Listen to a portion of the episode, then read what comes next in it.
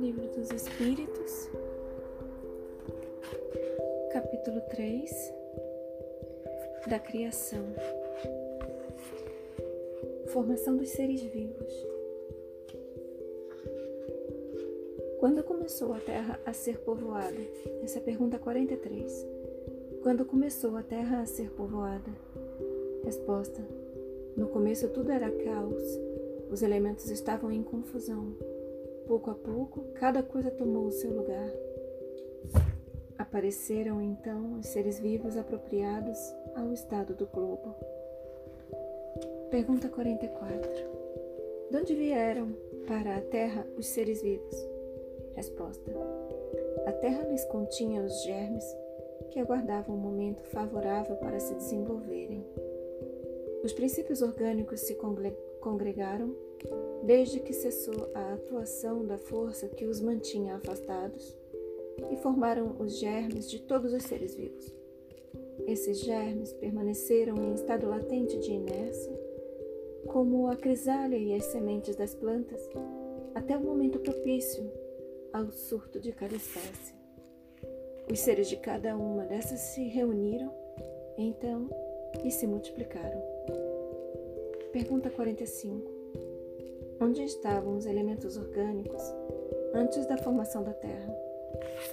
Resposta. Achavam-se, por assim dizer, em estado de fluido no espaço, no meio dos espíritos, ou em outros planetas à espera da criação da Terra para começarem a existência nova em novo globo. Explicação: A química nos mostra as moléculas dos corpos inorgânicos unindo-se para formarem cristais de uma regularidade constante, conforme cada espécie, desde que se encontrem na, nas condições precisas. A menor perturbação nestas condições basta para impedir a reunião dos elementos, ou pelo menos para, para obstar a disposição regular que constitui o cristal. Por que não se daria o mesmo com os elementos orgânicos? Durante anos se conservam germes de plantas e de animais que não se desenvolvem senão a uma certa temperatura e em meio apropriado. Tem-se visto grãos de trigo germinarem depois de séculos. Há, pois, nesses germes um princípio latente de vitalidade que apenas espera uma circunstância favorável para se desenvolver o que diariamente ocorre debaixo das vossas vistas, por que não pode ter ocorrido desde a origem do globo terráqueo?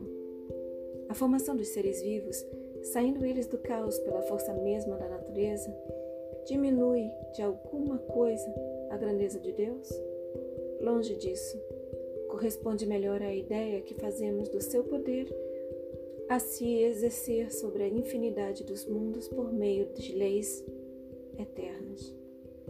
Essa teoria não resolve, é verdade, questão da origem dos elementos vitais. Mas Deus tem seus mistérios e pôs limites às nossas investigações. Pergunta 46. Ainda há seres que nasçam espontaneamente? Resposta: Sim, mas o germe primitivo já existia em estado latente. Sois todos os dias testemunhas desse fenômeno. Os tecidos do corpo humano e do dos animais, não encerram os germes, os germes de uma multidão de vermes que só esperam para desabrochar a fermentação pútrida que lhes é necessária à existência? É um mundo minúsculo que dormita e se cria. Pergunta 47. A espécie humana se encontrava entre os elementos orgânicos contidos no globo terrestre? Resposta sim, e veio a seu tempo. Foi o que deu lugar a que se dissesse que o homem se formou do limo da terra. Pergunta 48. Poderemos conhecer a época do aparecimento do homem e dos outros seres vivos na Terra? Resposta: Não. Todos os vossos cálculos são quiméricos. Pergunta 49. Se o germe da espécie humana se encontrava entre os elementos orgânicos do globo, por que não se formam espontaneamente homens, como na origem dos tempos? Resposta: O princípio das coisas está nos segredos de Deus. Entretanto, pode dizer-se que os homens, uma vez espalhados pela terra, absorveram em si mesmos os elementos necessários à sua própria formação para os transmitir segundo as leis da reprodução. O mesmo se deu com as diferentes espécies de seres vivos.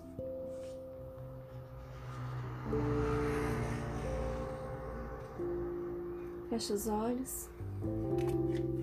Deixe essas palavras se aprofundarem em vocês.